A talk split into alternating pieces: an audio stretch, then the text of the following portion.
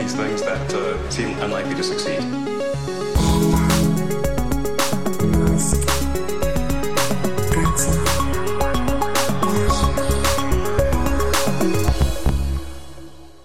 ¿Qué tal estás, señor? Muy bien, ¿y tú cómo andas? Yo bien, no estoy conectado a la Matrix aún, ¿tú? No, y me parece que todavía falta mucho, mucho tiempo para que podamos grabar telepáticamente.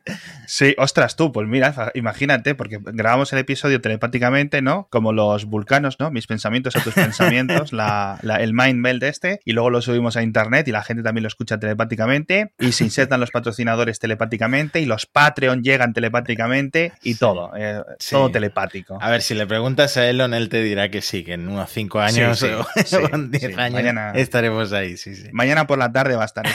Eh, entonces, primeras grandes noticias de Neuralink realmente desde su fundación en 2017. Vimos esta rata USB hace un año, año y poco, que nos daba un poco de indicación de por dónde podían ir un poco las cosas, pero de nuevo. Eh, sabemos que, o creemos que se han invertido unos 150 millones en esta compañía, de los cuales 100 son de Elon, que el otro, en el kernel le explicaba a Miles, digo, ya podría haber puesto más de 100 millones, pero bueno, a lo mejor este, el, el cuello de botella está en otra parte. Y también tenemos, para dar un poco más de base, que ya ha habido eh, media docena o una docena de científicos que ya han salido de ahí escaldados. Es decir, esto es un proyecto que ya lleva tiempo y ya ha pisado o ya ha pasado la apisonadora Elon, de la Sí. presión, de los objetivos, de esto me lo tienes que hacer ya y si no, pues te vas a otro sitio, ¿no? Sí, de hecho es muy que- curioso porque de Elon no paraba de repetir que la, que la presentación no era ni para conseguir financiación, ni para presentar eh, nada final, ni nada, solamente para atraer talento, que es lo que también había tuiteado hace,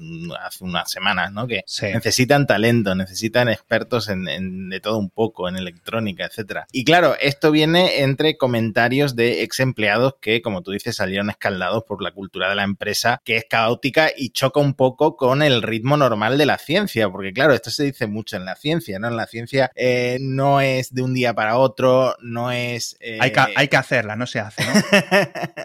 y no solo eso, claro, es que tienes que pasar por un proceso de ensayo muy riguroso y, Claro. y al final esto es lo que, lo que Elon nos está prometiendo, nos está prometiendo esta tecnología para allá. Sí, sí, yo creo que más, más de lo que se esté haciendo en Neuralink con los avances, yo creo que la gran innovación o la única diferencia que yo le veo con otro tipo de investigaciones y de innovaciones similares, tanto en otras empresas como a nivel académico, universidades, etcétera, es la máquina, ¿verdad? Pero bueno. Hmm, El robot, también cómo vienen planteados los electrodos, etcétera, y sobre todo el implante que lo han mejorado. Si quieres empezamos por esto, porque claro, Sí. el concepto original de Neuralink, si, si el oyente o si el que nos esté escuchando se acuerda del episodio ese que dedicamos a Neuralink, hablábamos de un implante que iba detrás de la oreja y que llevaba unos cables hasta el cráneo, etcétera. Bueno, pues ahora es una cosa mucho más minimalista y al mismo tiempo avanzada en todo el, el sector este de los implantes cerebrales, ¿no? Porque es, es algo nuevo, es algo que tecnológicamente se podía hacer, se podían hacer implantes inalámbricos, pero no lo sabía, ¿no? Y ahora eh, tiene el tamaño de una, mon- de una monedita, ¿no? Que, que te quitan un trocito de cráneo y va eh, completamente subcutáneo, a ras con el cráneo, en ese trozo de cráneo que te quitan, ¿no? Va dentro del cuero cabelludo. Y eh, aquí está eh, la cuestión que eh, a mí me impactó un poco. La batería dura un día, entonces se supone que lo tienes que cargar cada noche por inducción. Ya. A ver, en principio, esto para la gente a la que le va a solucionar eh, estos problemas, trastornos mm, que tienen que ver con el cerebro, incluso a la gente con parálisis, etcétera, que eso es la primera aplicación de la que hablaremos en un rato. Vale, sí, cargarlo como un Apple Watch todas las noches en la cama no hay problema, pero ya para un uso generalizado veremos a ver si la gente quiere tener un implante en la cabeza que tiene que enchufarse todas las noches mientras está dormido, ¿no? Es que, es que, ostras, es que es muy complejo, ¿eh? Yo no sé cómo va a hacer. Yo, hombre, o sea, es que no le veo alternativa, claro, porque a lo mejor que dices es lo siguiente, carga inalámbrica a, a 20 centímetros del cerebro, entonces a lo mejor empezamos con otro tipo de problemas, porque no puedes tener eh, a lo mejor ese tipo de, de electromagnetismo en tu cerebro constante y es complicado, es decir, jodín, es un riesgo que dices tú, madre mía, claro, la alternativa que que te pongan ahí un USB-C en el cerebro, pues tampoco, ¿no? Entonces no le veo yo mucha, mucha, realmente mucha solución a esto. Veremos, porque eso no se ha enseñado, ¿no? Hmm. No, de hecho, se ha enseñado muy poco, ahora hablaremos. Luego, la segunda gran noticia yo creo que es esta autorización de la FDA, que es la Administración de Medicamentos y Alimentos de Estados Unidos, que es esta agencia del gobierno que tiene que aprobar cualquier dispositivo médico, ¿no? Es una autorización como dispositivo innovador o breakthrough technology, una cosa así, ¿no? Que permite pruebas en humanos y acelera el proceso de la autorización final, pero no es una autorización final. O sea, esto ya no se puede, esto todavía no se puede sacar al mercado, ¿no? Pero sí que eh, ahora dentro de unos meses habrá las, eh, tendremos las primeras pruebas con humanos. Tú mencionabas pruebas con ratas y con qué han trabajado ahora, con cerdos, ¿no? Los cerdos son mucho más parecidos en todos los sentidos a, los humanos y de hecho hicieron esta famosa eh, presentación en tiempo real, en directo, que prometieron fue con cerdos. Llevaron tres cerdos que, por cierto, no salió perfectamente en el directo. Hubo cierto problema con uno de los cerdos que era precisamente el que llevaba el implante porque llevaron tres. Uno que no tenía nada, que no sé muy bien por qué lo sacaron al escenario. Luego el segundo que iban a sacar era el que llevaba el implante, que no quiso salir de, la zona donde lo tenían. Estuvo como, no sé, unos buenos 10 minutos intentando sacarlo la chica que, llevaba la, la demo, ¿no? Y el tercero, que era un cerdo que había tenido el implante, pero después se lo explantaron, ¿no? Porque esto también es importante. Una de las cosas que quiere enseñar Neuralink es que no hay ningún tipo de problema. Te pueden, eh, tanto te pueden implantar con el robot quirúrgico el, em, el, implante, el lazo neural en Neuralink, como que te lo pueden quitar y todo vuelve a la normalidad, ¿no? Sí. Entonces esa era la idea de enseñar al tercer cerdo. Y el, el de en medio, el que tardó tanto en salir, era el que llevaba implantado el, eh, el implante, el lazo neural. Entonces, este Neuralink que le pusieron a, Gertrudis, Gertrude, como se llamaba el cerdo. Gertrudis, no, Gertrudis mejor. es un prototipo de 1024 electrodos que, por cierto, ya está bastante bien. Ahora hablaremos un poco de, dónde está la investigación en el resto de laboratorios de, eh, neurociencia del mundo, pero en 1024 electrodos está bastante bien para una zona concreta del cerebro, una región concreta del cerebro de los cerdos que se encarga de la actividad nerviosa del hocico, ¿no? Del morro del, cerdo. Entonces, la presentación que había prometido él en la que hicieron en directo cuando el cerdo por, fin salió de detrás de la, de la cortina era mm, cómo su hocico iba tocando cosas en tiempo real. Entonces, eh, el, implante transmitía inalámbricamente los disparos de las, neuronas, de las neuronas del cerdo en tiempo real y cuando había como muchas neuronas disparándose a la vez, significaba que algo había tocado el morro del cerdo. O sea, que el cerdo estaba oliendo algo, eh, en este caso comida que le estaba dando pues la cuidadora que, se encargaba de la demo. ¿no? Entonces, cada vez que el morro tocaba la mano de esta chica o la comida, eh, sonaba un boop. Y eso fue todo, eso fue todo lo que presentaron en tiempo real, que claro, muchos neurocientíficos dijeron, a ver, esto ya se hacía incluso con electrodos de, estos de tipo adhesivos, ¿no? Que este, esta información es bastante básica, fácil de leer. Pero bueno, esa es la demostración que hicieron. Y luego mostraron fuera de cámara un vídeo de otra de las cosas que están haciendo con cerdos, ya un poco más interesante, un poco más eh, complejo, que es la predicción de la posición de las extremidades del cerdo a partir de su actividad neuronal. Es decir, el eh, Neuralink detecta estos disparos neuronales en X región y un algoritmo de aprendizaje automático, eh, después de estudiar las tendencias repetitivas de, esta actividad cerebral, pues sabe predecir, y se ve por un lado la predicción del Neuralink y por otro una cámara, los movimientos de las extremidades, la posición de las patas del cerdo. ¿no? Esto no lo mostraron en directo, pero mostraron un vídeo de un cerdo eh, en una cinta de correr y cómo el, el Neuralink iba prediciendo correctamente dónde iban a estar esas articulaciones de, las patas y, de las piernas, ¿no? Es decir, que más o menos se interpretaba, dice, cuando se disparan estas eh, neuronas en este orden o con este tipo de programación, significa que el hombro izquierdo lo va a mover para adelante, ¿no? Y entonces hmm. digamos que aprende a interpretar eso con hmm. aprendizaje automático, como dices hmm. tú. Claro, entonces el tema de los cerdos fue la parte central de la presentación. A mí me recordó un poco a lo de la ventana del Cybertruck. No sé si te acuerdas que, sí, claro, y lo que lo que dijo Elon fue que esto había salido perfectamente antes de la presentación. Pues con Neuralink volvió a pasar lo mismo. En el YouTube, en el canal de YouTube YouTube de Neuralink, eh, horas, no sé si horas o al día siguiente, publican un vídeo de cómo había ido el ensayo antes de la presentación en la que se ve perfectamente al cerdo, pues como eh, esos boops van sonando cuando el eh, olfatea o cuando su hocico toca la comida, ¿no? Y por, bueno, por supuesto, PETA, la organización animalista, fue la primera a reaccionar que, a ver, que si Elon quiere ser un verdadero pionero en esto de la neurociencia, que se implante su propio, en su propio cerebro el Neuralink, ¿no? Pero bueno, Neuralink salió un poco al paso, publicó un vídeo de, del cuidado animal y de cómo tratan a los cerdos y los cerdos, pues, eh, según este vídeo, viven mejor que tú y yo. Pues seguramente, la verdad. Así que nada, eh, básicamente esa fue la presentación, luego hubo una sesión de preguntas y respuestas, pero las, eh, las grandes novedades eran esas, esas tres, ¿no? La aprobación de la FDA, el implante, el rediseño del implante, que era mucho más minimalista, y luego la demo con los cerdos para demostrar que esto funciona en tiempo real, pero que fue una demo bastante básica.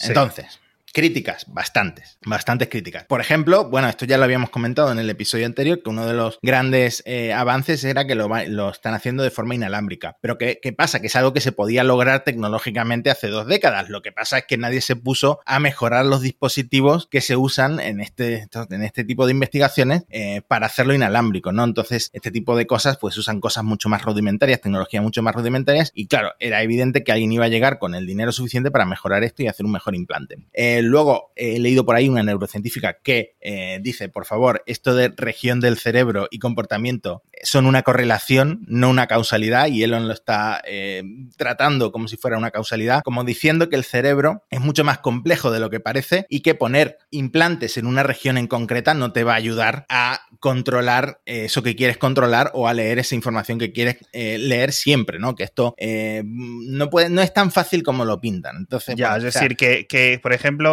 un implante puesto en la misma posición en tu cerebro y el mío eh, lee cosas distintas. A lo mejor de mí le está leyendo los datos oculares y del tuyo está leyendo los datos de los movimientos de las rodillas, ¿no? Algo así. Exactamente. Son muy plásticos. claro, y si esto quieren hacerlo a gran escala, tiene que funcionar en 10 de 10 cerebros. Claro. Eso es lo que, esa es la, una de las críticas que se le hacen. Y luego, por supuesto, la durabilidad, que es otra cosa que mencionábamos. En este caso, están usando estos electrodos en hilos muy pequeños. Dicen que a lo mejor usan silicio. La cuestión es que necesitan que sean muy duraderos por el entorno del cerebro que degrada este tipo de, electrodos, ¿no? Entonces, una de las críticas que se hacen es que hasta ahora todo esto deja de funcionar a las pocas semanas. Y Elon está hablando de, años. Claro. Eh, de, un, de, un, uso a largo plazo, ¿no? Y luego el, gran problema, la gran limitación de, este tipo de implantes es el ancho de banda. Bueno, espera, porque estás hablando de caudal, estás hablando de ancho de banda, no sé qué, no sé cuánto, y digo yo, ¿dónde meto yo en un programa del cerebro el patrocinador sin que quede raro? Vamos a hablarlo aquí porque es NordVPN, y los que hayáis escuchado el podcast diario ya lo sabéis, que se acaba la promoción nordvpn.org barra Mixio, el VPN favorito de Matías y el mío, mm. lo usamos constantemente para todo y de nuevo, por ejemplo, ahora volví al emule. No os conectéis al emule sin VPNs, hijos míos.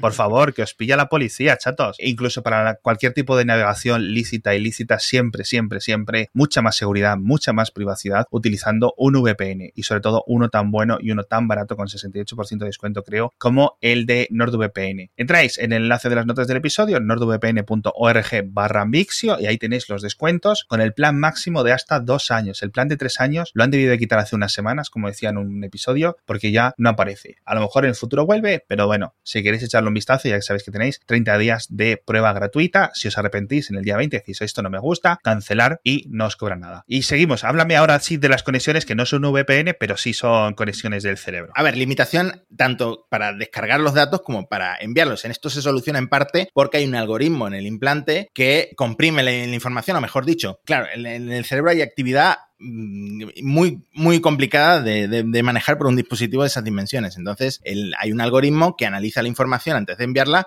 para enviar lo, importante, ¿no? Y, compensar esa, limitación de ancho de banda. Y luego, en el tema de la escritura, entre comillas, o de subir datos, estamos hablando de un ancho de banda aún más limitado, de unos pocos bits por segundo, he leído por ahí. Entonces, hay muchas preguntas todavía que no se han respondido. Y luego, una muy importante que tienen que responder es que cuando tú introduces una corriente eléctrica, por ejemplo, para enviar una información al cerebro, para escribir un dato, entre comillas, puedes provocar unos efectos neurotróficos que hay que estudiar.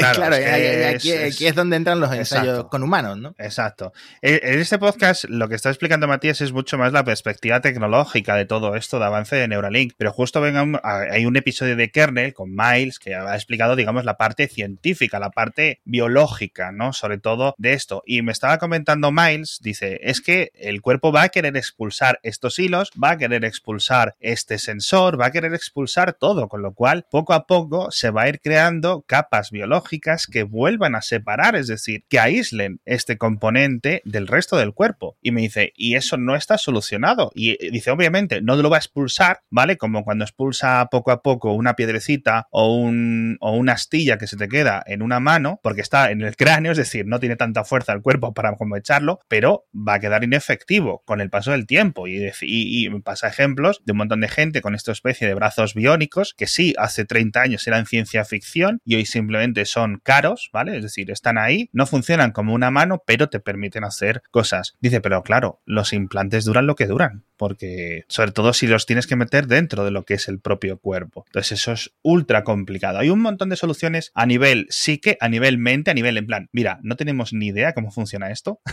a nivel del cerebro y luego un montón de, problemas a solucionar los que estás contando tú. Claro, y esto para un dispositivo que va, que va a costar probablemente miles de dólares, que es una de las preguntas que hicieron en, en la sesión de preguntas y respuestas, que Elon dice, a ver, al principio va a ser muy caro, pero la idea es que llegue a costar unos miles de dólares, ¿no? Unos pero el, sensor o el robot que implanta los hilos. Yo entiendo que es todo, que es la operación, que por cierto, eh, de la operación, lo que se promete, o lo que promete Elon, es que va a ser más como operarse la vista, que vas a llegar, el robot este, que es una máquina de coser, te va a coser los hilos en la región del cerebro que necesitas tenerlos, y en, una hora va a terminar y te van a dar el, alta inmediata, ¿no? Y vas a volver a tu casa. Entonces, esto es una de las cosas que se comentó. Yo me imagino que a este precio de miles de dólares incluye la operación. Aunque, claro, el robot al final, ¿a quién se lo vas a vender? Yo me imagino que esto no es a un usuario final, que esto va a ser a los hospitales. Exacto, no, no, esto es a los centros médicos. El robot, en principio, es una de las cosas que yo entendí que había solucionado, que habían hecho mayor progreso, que es lo que yo veo, creo que lo comentábamos al principio del programa. Digo, yo veo la innovación de, de, Neuralink, la veo aquí. El resto están tan perdidos estos neurocientíficos como el resto de neurocientíficos del mundo, porque no es que hayan salido, quiero decir, vienen de otras academias, de otras universidades, de otras empresas que están haciendo esto y no han avanzado porque están con el mismo cuello de botella de eso, no comprender a nivel qué es lo que se está haciendo el cerebro, más allá de las limitaciones tecnológicas, que el caudal, que si lo que sea, ¿no? Es en plan, no sabemos, no, no podemos hacer nada. Eh, sí, de hecho el robot es en lo que está destinando, lo que quiere destinar Neuralink el dinero, en que vengan eh, ingenieros expertos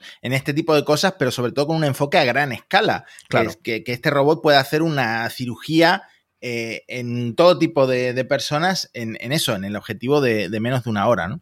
Sí, o sea, estaban hablando de que este mismo robot, pues eso, que estaría costando en torno al millón de dólares, el medio millón de dólares en el futuro, que ya se pone dentro de la paridad de algo que un, gran hospital se puede permitir, ¿no? Porque no es que haga falta, es decir, en el nivel, por ejemplo, de los TAC o de las máquinas de rayos X, son cosas caras, pero que las mantienes durante un montón de años, ¿no? Incluso a lo mejor eh, los estados, obviamente, pues en caso de que esto en el futuro funcione realmente y se pruebe que mejora la vida de los pacientes o que elimina o que reduce algunas enfermedades, pues eh, es calderilla, ¿no? En cierto sentido, ¿no? Mucho más cuesta una sesión de quimioterapia que a lo mejor una máquina de estas, ¿no? A nivel de, de, lo que es precio-coste, ¿no? Sí, o sea, para comparar a Neuralink con otras empresas y otros laboratorios de, neurociencia, eh, las grandes innovaciones son lo que tú dices, el robot en primer lugar, esta máquina de coser hilos, los hilos en sí, que estamos hablando de micrones de, en tamaño, el, grosor de un pelo dividido por 20, una cosa así. Claro. Eh, este es el objetivo, ojo. ¿Para qué? Pues por, para poder coserlos en regiones específicas, en este caso de la corteza cerebral, porque todavía no han ido más profundamente.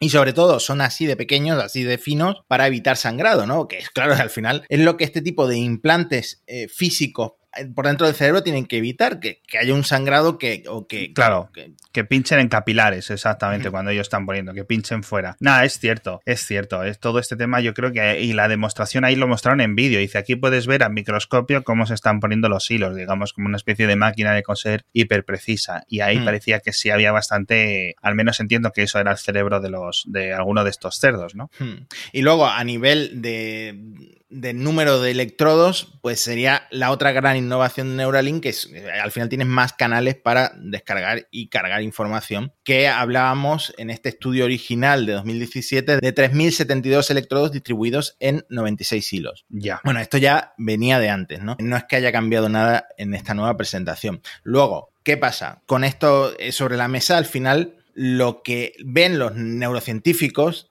Sí. es que eh, Neuralink va a tener una menor capacidad de innovación que Tesla y SpaceX y de hecho ya la está teniendo. ¿Por qué? Porque primero los dispositivos médicos pues requieren mucha, mucha regulación, o sea, tienen mucha regulación y luego requieren muchos ensayos. O sea, esto se va a extender muchísimo en el tiempo para llegar a ese punto de transhumanismo que, que- que nos pintó Sí, Elon, sí, ¿no? De, sí. de, controlar objetos O sea, con la mente, ¿no? Yo creo que eso, salvo algún de estos eh, hiperentusiasta cultista de Elon, todo el mundo sabe que esto es un tema de décadas, ¿no? O sea, lo saben los científicos, lo saben los reguladores, lo sabe el propio Elon, aunque a lo mejor él, digamos, eh, sea un poco más optimista de cara a la prensa, ¿no? sobre todo eso, que quizá va a solucionar unos trastornos que ya se están solucionando, otras empresas los están solucionando en los próximos años, pero para llegar a esa capacidad que decía Elon, ¿no? De eh, vas a poder escuchar música directamente en el cerebro, Sí. pues estamos hablando de décadas. Y luego, pues eso, lo que llevamos comentando desde el principio del episodio, que no entendemos también el cerebro. Entonces yo tengo aquí, por ejemplo, apuntado, ¿qué han logrado otros en este mismo sector, en esta misma industria? Eh, lo primero son lo que se menciona como lo más avanzado que tenemos son los implantes cocleares, que esto lleva décadas, o sea, la, Sí, la- sí. la gente sorda lleva décadas con eh, implantes cocleares que a través de un transductor productor introducen, entre comillas, la información acústica del entorno en el cerebro, ¿no? Entonces, esto, esto lleva décadas avanzando y es eh, un ejemplo de este tipo de implantes que ya está Exacto. sentado un poco en la sociedad. Luego, Y, y funcionan como funcionan, porque si buscáis en YouTube cómo escucha a alguien sordo, porque tiene, digamos, la dolencia, de, la sordera está causada por un daño en el canal auditivo, es decir, no es un daño en otro sentido, sino es en plan, mira, me ha explotado el tímpano o lo que sea, los huesitos esos están rotos. Entonces, digamos que esto lo que hace es hacerle un puenteo y le envía los datos al cerebro. Podéis buscar en YouTube cómo se escucha. E- y no escuchan como tú y como yo. O sea, escuchan en sentido, sí, pero mm, muy limitado. No es un sonido eh, para nada fidedigno a la realidad. Es muy crudo. Eso que es. Sí. Y fijaos, ¿no? Que esto es una cosa, como dice Matías, que ya existe desde hace mucho tiempo en el que se ha echado mucho, mucho, mucho dinero. Luego, seguramente habrás visto algún vídeo eh, viral de estos implantes que eh, detienen el Parkinson, ¿no? Eh, Sí. Son implantes de estimulación, por ejemplo, que la gente usa para, para poder comer con normalidad. La gente que tiene Parkinson y le tiembla tanto la mano que no puede comer con normalidad. Le dan un botón, la mano deja de temblar y eh, puede comer con normalidad. Y hay gente que los tiene activos 24 horas al día, hay gente que se los, desactiva para dormir y hay gente que solo los usa para estas actividades como por ejemplo comer. Pero esto también eh, hay una cirugía y hay un mantenimiento mínimo, pero esto también existe. Sí, y que tiene que haber mucha prueba y mucho desarrollo. Es decir, de, de nuevo, esto no es en plan, bueno, vamos a hacer un agujero aquí a ver si aquí es donde tienes la dolencia. Tiene que haber una investigación previa y de nuevo, como decían estos científicos, de cada paciente, lo que está en mi, en una parte mía, a lo mejor está dos centímetros a la derecha en el cerebro de la otra persona y el agujero hay que hacerlo en el sitio correcto. Hmm. Tengo apuntado aquí, por ejemplo, que a día de hoy la única interfaz máquina-cerebro que ha sido aprobada por la FDA es el Utah Array, que es un implante de un milímetro con 100 electrodos. O sea que estamos hablando de que Neuralink lo multiplicaría por 30. Ya. Eh, y ¿Y este qué se puede hacer? ¿Qué puede hacer el Utah Ray? Es como que se está usando para investigar lo mismo que está haciendo Neuralink, Ajá. para capturar esta información y estimular las células del cerebro, pero, pero es como de uso general, lo mismo que. Neuralink, ¿no? O sea, están hay- investigando, ¿no? Hmm. Están diciendo a prueba de error, a ver, si, si ponemos aquí, ¿qué se mueve? ¿Qué tocamos? ¿Qué se apaga? ¿Dejas de Exacto. ver? Es exactamente lo mismo. Entonces ha- hay ensayos ahora mismo con, con este, con este implante para tratar enfermedades eh, cerebrales, como lo mismo que Sí. está haciendo Neuralink. Pero bueno, es un ejemplo de lo que hay. Y ya te digo, 100 electrodos, vale, ahí sí que Neuralink promete mucho más, promete ir mucho más allá. Que ya se están haciendo de todas formas cosas que van más allá de las enfermedades. O sea, el año pasado en la Universidad de Columbia tradujeron ondas cerebrales en, en un sistema de habla, por ejemplo, o, o construyeron un tracto vocal en la Universidad de, Ca- de California que era capaz de simular comunicación verbal, Sí. conectándolo directamente al cerebro humano. Entonces ya, ya se están viendo cosas que van más allá Sí. de tratar enfermedades, ¿no? Yo con Eh, implantes de estos que quedan por encima de la cabeza, que no están dentro de lo que es el cráneo, hemos visto de intentar, em, digamos, repetir lo que están viendo los ojos. Y claro, le dices, esta es la imagen que está viendo el, ce- el cerebro a través de los ojos de ese paciente. Y se lo intentamos reconstruir y te queda una cosa difusa que te la tienes que imaginar tú, ¿no? Y cuando la van cambiando o se va moviendo, tú ves que se cambia, pero es una cosa hiper difusa, hiper, hiper nada. Es decir, vemos que, ok, sí, técnicamente, con mucho refinamiento, está ahí, pero es que estamos apenas, o nosotros no, los científicos, apenas rascando la superficie, ¿no? No es un tema Mm. de que no sea posible, es un tema de, vale, eh, 2080 o 2090, claro. Hmm, claro, y entonces, ¿a cuál va- ¿cuáles van a ser las aplicaciones que veremos en el corto plazo? Pues como están eh, ahora mismo en el córtex, en la corteza cerebral, sobre todo lo que decíamos de mover prótesis biónicas para gente que tenga parálisis de algún tipo, ¿no? Pacientes con lesiones en la médula, que esto requiere por un lado el implante y por otro otro dispositivo que eh, mueva el, el- el nervio en concreto, ¿no? Y, Sí. mm, Pero otra de las promesas que hace Elon, que queda un poco más pero que es posible porque son trastornos neurológicos que son el resultado de señales eléctricas en el cerebro que se activan incorrectamente, son las que mencionábamos en uno de los episodios anteriores sobre los rumores de Neuralink, que son, por ejemplo, la depresión Sí. o, o la ceguera Sí. o, o convulsiones, Sí, incluso exacto. pérdida de memoria, ¿no? Pero, de nuevo, esto ya un poco más a medio plazo. Sí, no, de- de lo, exacto, lo que me explicaba Miles es que esto seguramente sea una de las cosas más complicadas porque entras en una parte mm, muy poco comprendida de cómo funciona la psique, en la que entras ya en temas casi filosóficos, ¿no? Es decir, vale, dices eh, la depresión más o menos en algunos pacientes con unas condiciones genéticas eh, se le puede tratar de alguna forma o a través de químicos, que digamos es como un eh, muy a cañonazos, ¿no? Y, se puede intentar hacer algo más específico en algunas zonas de- concretas del cerebro, pero los resultados van a ser muy, muy variables y no se sabe realmente por dónde tirar.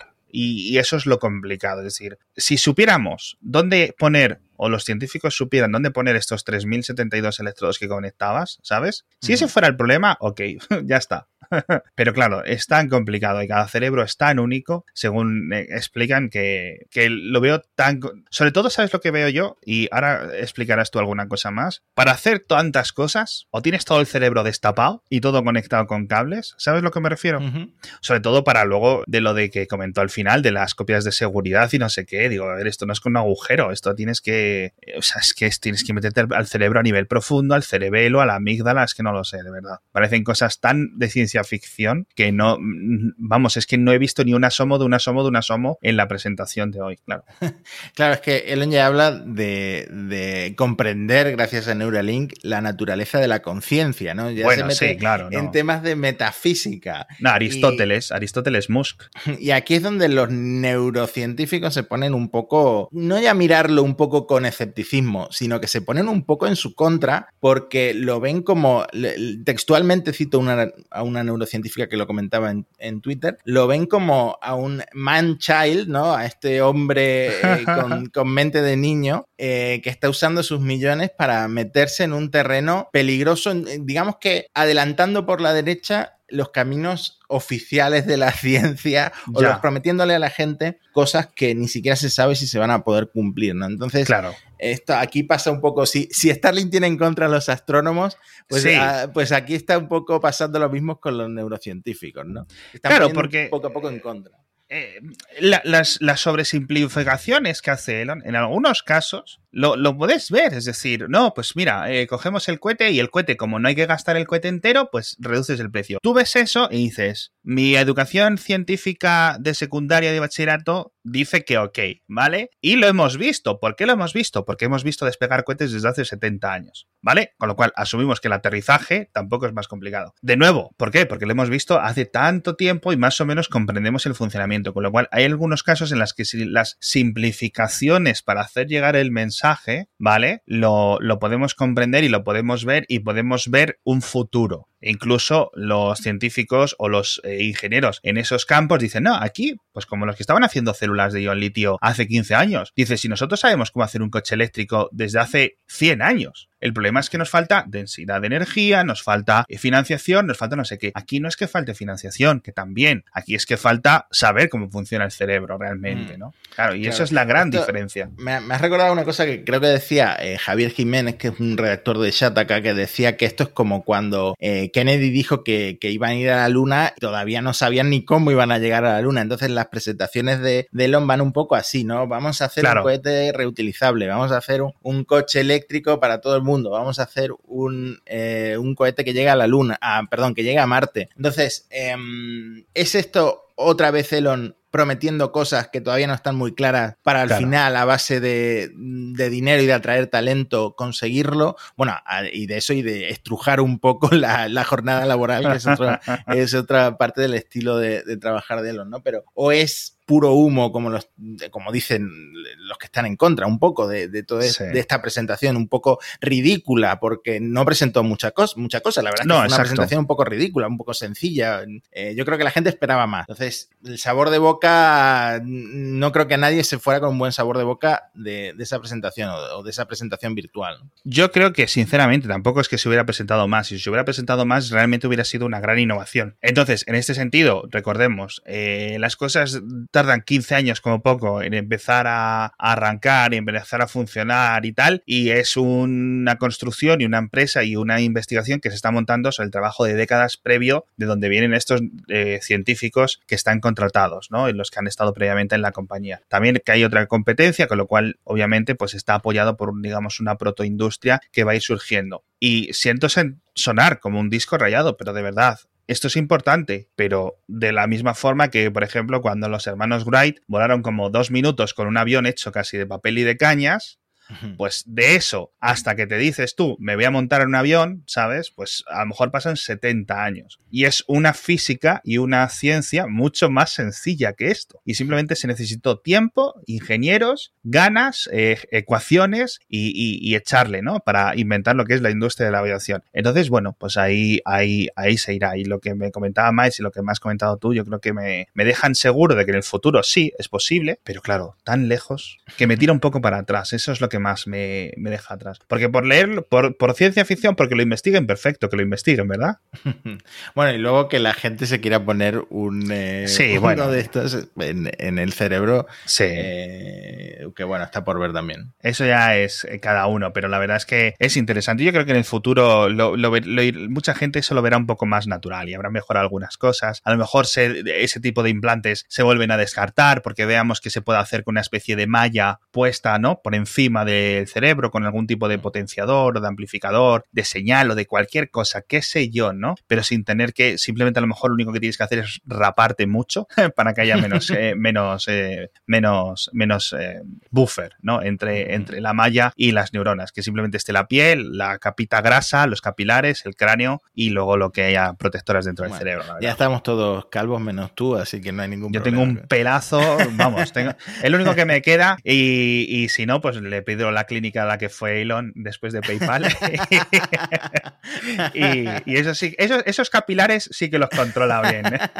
Esos implantes, de, de eso sí que sabe. En fin, Matías, eh, de nuevo, yo creo que ha quedado súper bien explicado, mucho más que en la presentación. Matías siempre más didáctico, a ver si te fichan en Neuralink para explicar sus cosas. Y si no, pasaos también por la parte de científica, la parte biológica de estos implantes que estamos contando en el podcast en Kernel. Si no estáis suscritos, que deberíais. Matías está suscrito, por ejemplo. O sea, es sí, una sí. persona inteligente sin necesidad de implantes. Y ahí se explican también, eh, digamos, el otro carril, la ruta paralela de las dificultades. Aquí es la vía tecnológica, en el otro la vía científica y biológica y... el futuro pinta bien, pero sigue siendo, sigue siendo el futuro por más que vivamos en el año, en el año 2020. En fin, pues eh, con esto hay un bizcocho, ¿verdad? Pues sí, la- ya en la próxima presentación yo creo que poquito a poco, con cuentagotas, irán exacto. soltando cosas. Hay un montón más de cosas que comentar del propio Elon, que ha estado dando vueltas aquí por Europa, ha estado bailando, se ha puesto trajes regionales berlineses, ha estado hablando alemán o chapurreándolo, ha estado haciendo un montón de cosas y lo comentaremos en el próximo episodio de Elon. Pero, ojo, os recordamos, el Battery Day, el día 22, ese yo creo que sí puede ser la presentación del año, porque aquí sí sabemos que Elon domina y sabemos que es una tecnología que existe, no sabemos lo que va a ocurrir realmente, no sabemos si van a aumentar el precio, o, sea, la capacidad de las baterías de los coches, si es alguna revolución más allá o qué, pero sabemos que se presenta algo importante. El día 22, ¿verdad? El día 22 de septiembre, sí, estaremos Eso es. atentos. Así que estaremos muy atentos para contároslo y mientras tanto, pues más salseo, más eh, innovación tecnológica, como ya sabéis, en Elon. Y ahora ya, sí, me despido. Muchas gracias, muchas gracias Matías, oyentes, patrocinador. Hasta la próxima semana. Hasta la próxima.